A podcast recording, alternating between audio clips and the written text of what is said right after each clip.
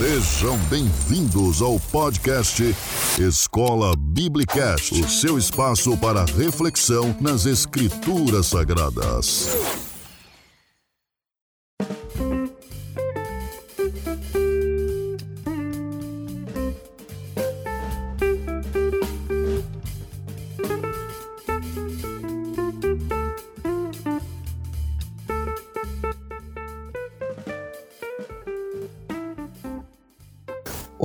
Sejam muito bem-vindos ao Escola Biblicast. Quem vos fala é o professor Roberto Penha. Estamos no terceiro trimestre de 2020 das lições bíblicas adulto da editora CPAD. Estamos hoje estudando a lição número 9, Como vencer as oposições à obra de Deus. Este é o título e a temática. Vamos estudar e ter como objetivo geral esta lição para que possamos ter um vislumbre do que iremos tratar no decorrer desta aula, que devemos destacar as medidas adotadas por Neemias a fim de vencer as oposições à realização da obra de Deus. Essa aí vai ser nossa referência, nosso alvo principal no decorrer desta lição.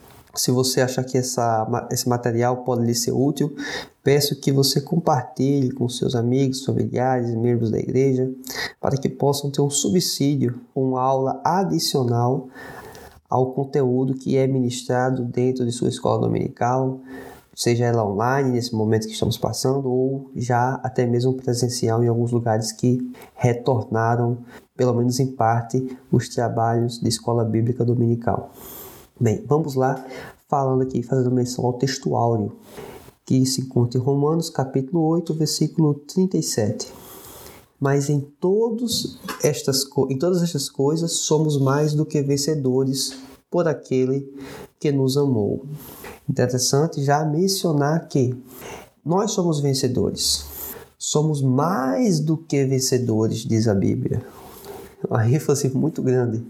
Por aquele que nos amou em virtude de Deus, em virtude do que Deus tem posto na gente e nossos corações. É isso que nos faz mais do que vencedores. A verdade prática diz assim: quando depositamos nossa confiança em Deus, descobrimos que, descobrimos que Ele é muito maior do que todos os obstáculos que encontramos. E aí, algo notório, muito claro, imagino, para que todos os ouvintes, o quão é importante que tenhamos a dimensão e não perder o vislumbre do poder de Deus, que é muito superior e o amor dele é muito superior a qualquer obstáculo ou dificuldade que possamos enfrentar nas nossas vidas. Por mais que você esteja sofrendo, por mais que você ache que é algo insuportável, mas saiba que o amor de Deus, o poder dele, a, é muito superior. Então devemos então ter o comportamento de colocarmos nossa confiança nele. É esse o parâmetro. Vamos aqui agora adentrar em alguns trechos da leitura diária, que é recomendada para que façamos durante a semana, como uma forma de preparação para a aula. Diz assim o trecho da palavra de Deus, é, e vamos fazer menção em Atos, capítulo 2, do versículo 37 ao 47. Vamos tomar esse trecho apenas como base dentre as várias leituras diárias, certo? Vamos ler, ler apenas esse. Atos capítulo 4, do versículo 37 ao 47 como referência. Ouvindo eles isto, compungiram-se em seu coração e perguntaram a Pedro aos demais apóstolos: que faremos, varões irmãos? E disse-lhes Pedro: Arrependei-vos, e cada um de vós seja batizado em nome de Jesus, Cristo, para perdão dos pecados, e recebereis o dom do Espírito Santo, porque a promessa vos diz respeito a vós, a vossos filhos e a todos os que estão longe, a tantos quanto Deus, nosso Deus, chamar, nosso Senhor chamar. E com muitas outras palavras, isto testificava e os exortava, dizendo: Salvai-vos dessa geração perversa, de sorte que foram batizados que de bom grado receberam a sua palavra. E naquele dia agregaram-se quase três mil almas, e perseveravam na doutrina dos apóstolos e na comunhão, e no partir do pão e nas orações. Em cada alma havia temor e muitas maravilhas e sinais se faziam pelos apóstolos. Todos os que criam estavam juntos e tinham tudo em comum. Vendiam suas propriedades e fazendas e repartiam com todos, segundo cada um tinha necessidade. E perseverando unânimes todos os dias no templo, e partindo o pão em casa, comiam juntos com alegria e singeleza de coração, louvando a Deus, caindo na graça de todo o povo. E todos os dias acrescentava o Senhor à igreja aqueles que se haviam de salvar. Olha que maravilha! a vigilância era uma arma contra a oposição. Né? Isso é um trecho bem interessante nessa perspectiva. E o versículo 42 traz algo muito interessante. E perseveravam na doutrina dos apóstolos e na comunhão. Estudamos na lição passada sobre é, evitarmos né, as causas da desunião. E aqui estamos já fazendo menção que a comunhão é muito importante. Eles perseveravam na doutrina e também na comunhão. A igreja cresceu muito, a igreja primitiva, a igreja do primeiro século, segundo século, porque eles eram perseverantes na doutrina e na comunhão. E eles também têm uma perspectiva de união quanto ao partir do pão aqueles irmãos que estavam sobrando, que tinham é, sustento sobrando, repartia com aqueles que estavam faltando. E eles também tinham a conduta espiritual correta quanto à oração. Então, esse versículo 42 é, é se fosse tirar, extrair um texto base para esse trecho que nós lemos, é, seria esse. Aí no versículo 43 também tem uma contribuição bem importante que fala que eles, no, em cada alma havia temor, e muitas maravilhas e sinais se faziam pelos apóstolos. Ou seja, no ambiente de união, a manifestação de Deus fica muito mais evidente. É muito mais fácil perceber ela, pois está tendo uma unidade entre os irmãos, entre aqueles que fazem parte do corpo de uma igreja. A leitura bíblica oficial em classe a fazermos nesta aula se encontra em Neemias capítulo 4, do versículo 8 ao 20, e em 1 João capítulo 4, versículo 4, e posteriormente capítulo 5, versículo 5. Então, Neemias capítulo 4, versículo 8 ao 20, e depois em 1 João. Vamos começar aqui em Neemias. Versículo 8. E ligaram-se entre si todos para virem atacar Jerusalém e para os desviarem do seu intento. Porém, nós oramos ao nosso Deus e pusemos uma guarda contra eles, de dia e de noite, por causa deles. Então disse Judá: Já desfaleceram as forças dos acarretadores, e o pó é muito, e nós não, perder, não poderemos edificar o muro. Disseram, porém, os nossos inimigos: Nada saberão disso, nem verão, até que entremos no meio deles e os matemos assim, faremos cessar a obra. E sucedeu que, vindo os judeus que habitavam entre eles, dez vezes nos disseram que todos os lugares tornavam a nós, pelo que pus guardas nos lugares baixos, por detrás do muro e nos altos, e pus o povo, pelas suas famílias, com, com as suas espadas, com as suas lanças e com os seus arcos. E olhei e levantei-me e disse aos nobres e aos magistrados e ao resto do povo: Não os temais, lembrai-vos do Senhor grande e terrível, e pelejai pelos vossos irmãos e vossos filhos, vossas mulheres e vossas casas.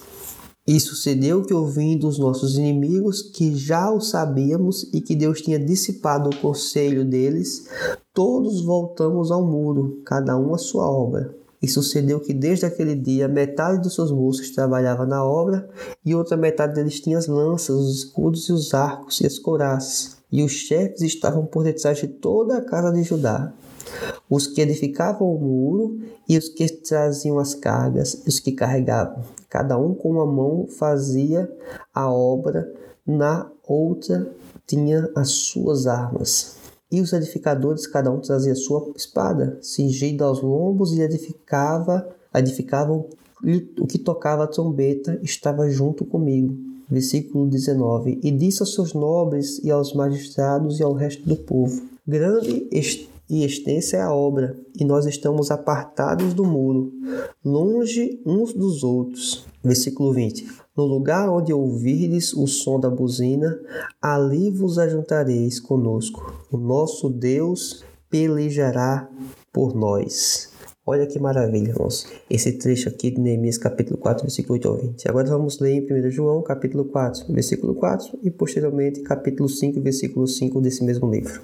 Filhinhos, sois de Deus e já os tendes vencido, porque maior é o que está em vós do que o que está no mundo. Capítulo 5, versículo 5. Quem é que vence o mundo, senão aquele que crê que Jesus é o Filho de Deus? Percebemos aqui o contexto histórico, falando aqui sobre o comportamento de inimigos que chegaram-se próximos a Jerusalém, a cidade onde estava ali Judá, o povo de Deus, na reconstrução dos muros. E quando Neemias ficou ciente da, da dificuldade aparente de inimigos querendo certamente escravizar, saquear, pegar filhos e filhas, mulheres, riquezas que o povo porventura tivesse lá, de animais ou algum metal precioso, tudo isso. Ciente dessa situação, Neemias ele preparou o povo, ele teve liderança, falou com os principais, falou com aqueles também que têm posição de destaque e falou também com o povo.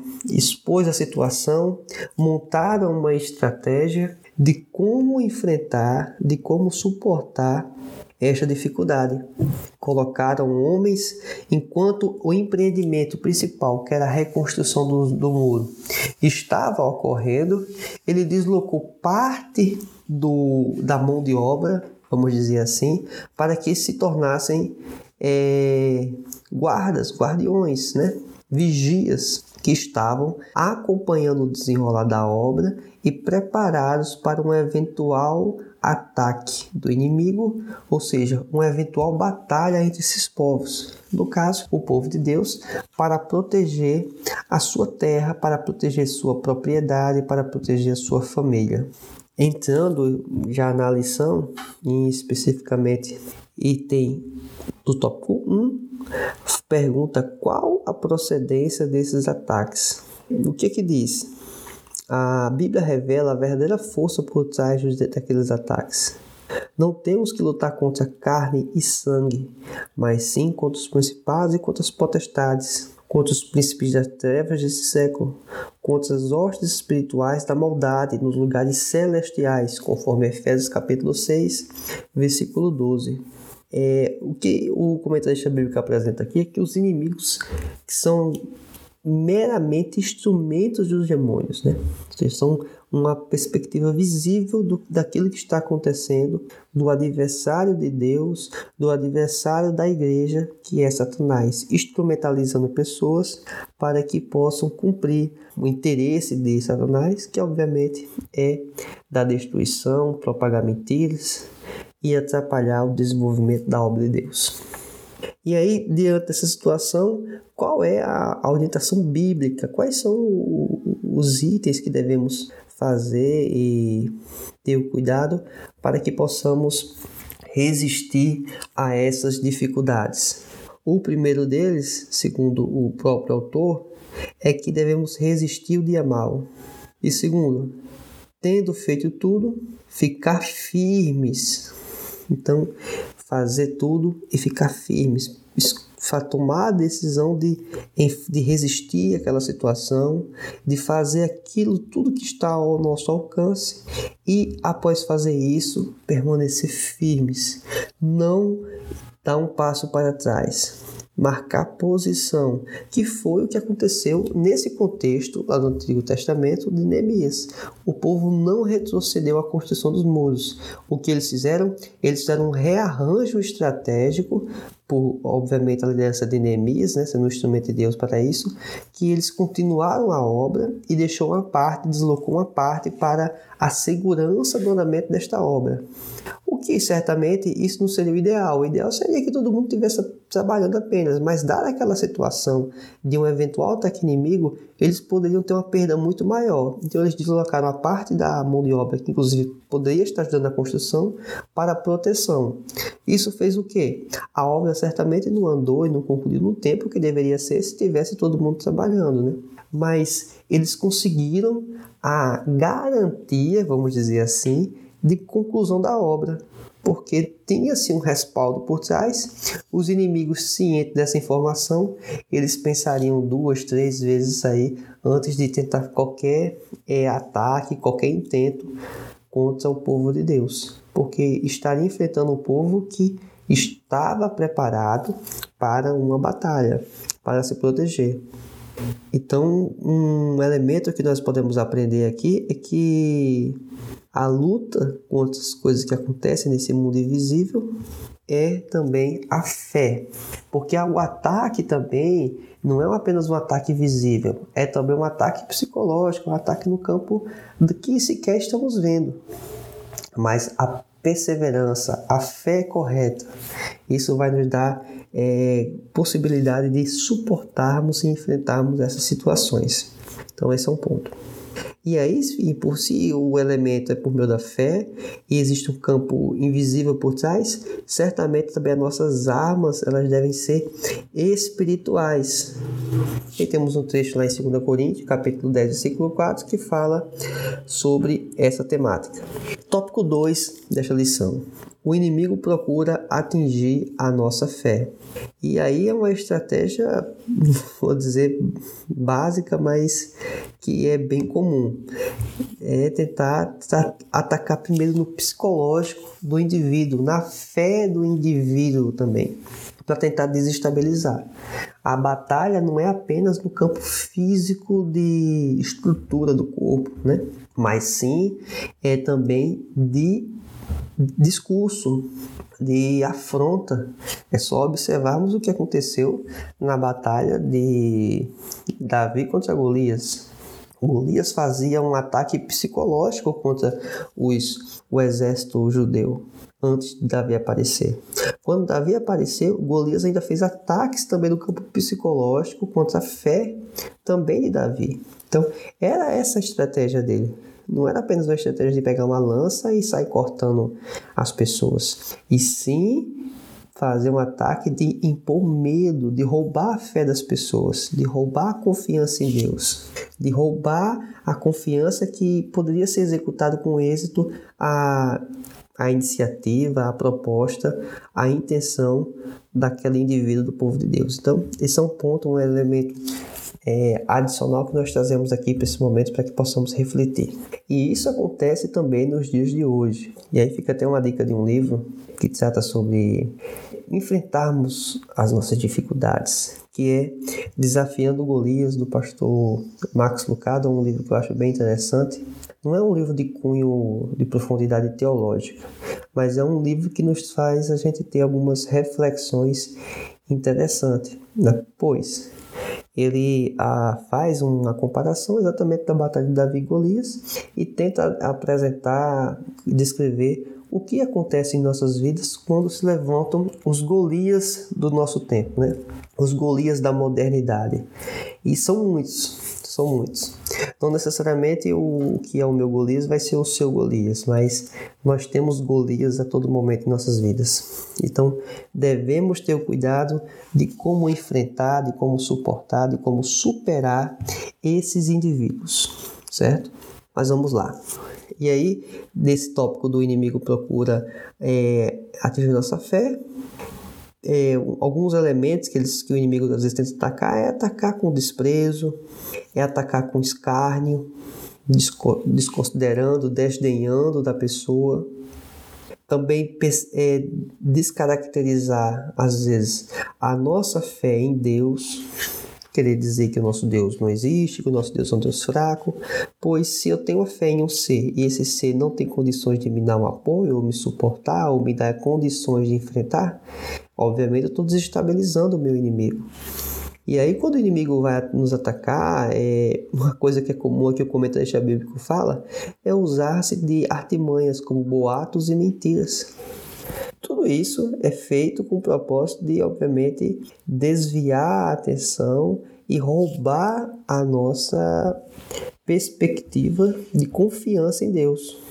E aí usa das mais diversas é, artimanhas, né, de astúcias para que possa conseguir atingir esse êxito. O inimigo usa também, né, como arma as ameaças os inimigos dos judeus né, ameaçaram guerrear contra eles, a fim do que? De espalhar medo, pânico entre o povo de Deus. E aí Neemias teve um comportamento de dizer, ó, vamos orar ao nosso Deus e vamos colocar guarda contra eles. Neemias tomou uma atitude, assim, sensata demais.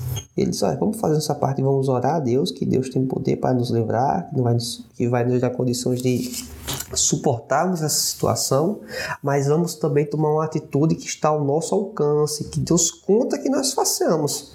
Que é o quê? Se eu sei que o inimigo pode vir me atacar, eu vou colocar guardas, colocar aqui seguranças, é, vigias, soldados preparados aqui para evitar, é, para mostrar que a gente está atento. Alguém pode dizer isso, mas isso é falta de confiança em Deus? Mas muito pelo contrário. Deus tem dado condições para que eles pudessem executar esse tipo de atividade de proteção. Então, seria falta de fé é se eles não fizessem esse tipo de atitude. Porque o próprio Deus já esperava que isso acontecesse. O próprio Deus entregou essa estratégia para, para é, Neemias e o povo de Deus. Então, temos que entender que nós fazemos a nossa parte e Deus faz a parte dele sempre. Quem, quem não faz às vezes somos nós. E quando Deus não age conforme o nosso querer, tenha certeza que Deus tomou a melhor decisão. Quem pode ter tomado a decisão equivocada fomos nós, certo? Deus ele não erra, Deus sempre acerta. Quem erra somos nós, quem atrapalha o agir de Deus somos nós, muitas das vezes. Né? Obviamente, e Satanás, que é a missão dele fazer isso.